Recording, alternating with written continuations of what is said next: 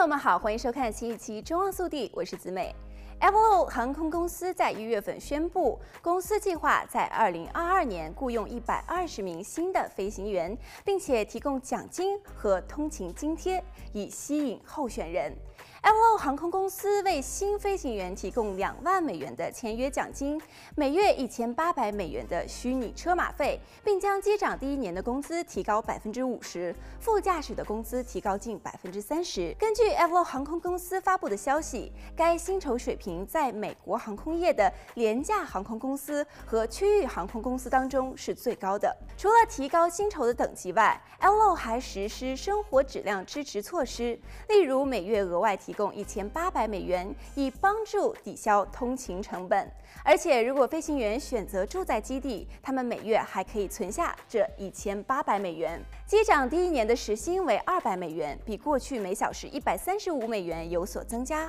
服务五年之后，时薪上调为二百二十美元。副驾驶第一年的时薪为九十美元，服务五年后上调为一百四十美元。来看下一则消息。就在一月底，洛杉矶国际机场宣布，连接 LAX 航站楼和建设中的中央航站区自动旅客捷运系统的六座人行天桥中，有三座已经成功铺设。最新建成的天桥横跨世界路 World Way，将在自动旅客捷运系统建成后，将中央航站西区捷运站与三号航站楼连接起来。随着这项工作的完成，世界路上一半人行天桥的钢结构已经成功安装。接下来，工作人员将安装桥下脚手架，以便在道路上方施工，并尽量减少对公众的影响。另外两座已完工的人行天桥将中央航站西区捷运站与四五号航站楼，以及中央航站区捷运站与二号航站楼连接起来。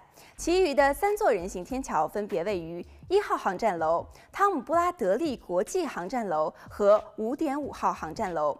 二点二五英里的自动旅客捷运系统是机场现代化计划的核心。该轨道系统将有六个捷运站，三个在中央航站区内，三个在外。官员们预计，轨道系统将在二零二三年准备就绪，而全面的现代化项目预计在二零二八年洛杉矶奥运会之前完成。好了，本期节目到这里就结束了，让我们下期再见。